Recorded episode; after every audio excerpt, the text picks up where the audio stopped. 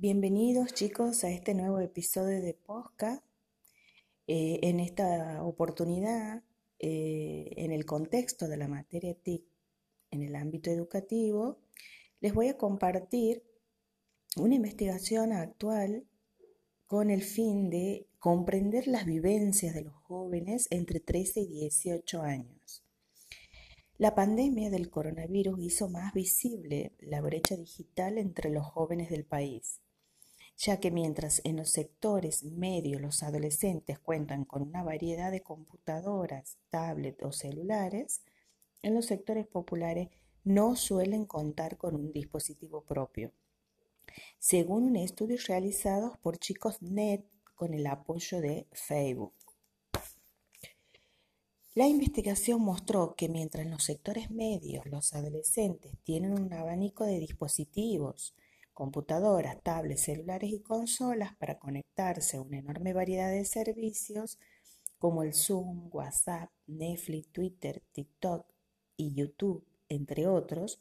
en los sectores populares muchas veces se comparten los dispositivos dentro de la familia.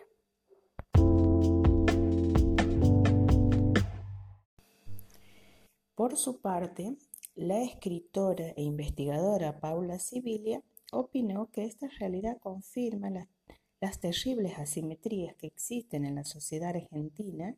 y que perjudican a una, gran parte de niños y jóvenes en edad escolar.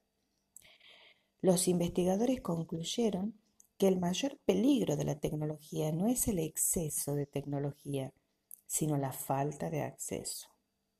Por lo tanto, en base a la bibliografía suministrada, ustedes chicos van a mencionar los cambios que se produjeron en la sociedad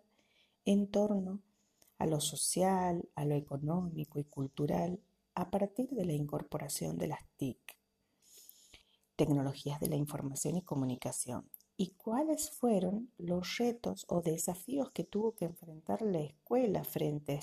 a esta nueva sociedad de la información y en el contexto de esta pandemia.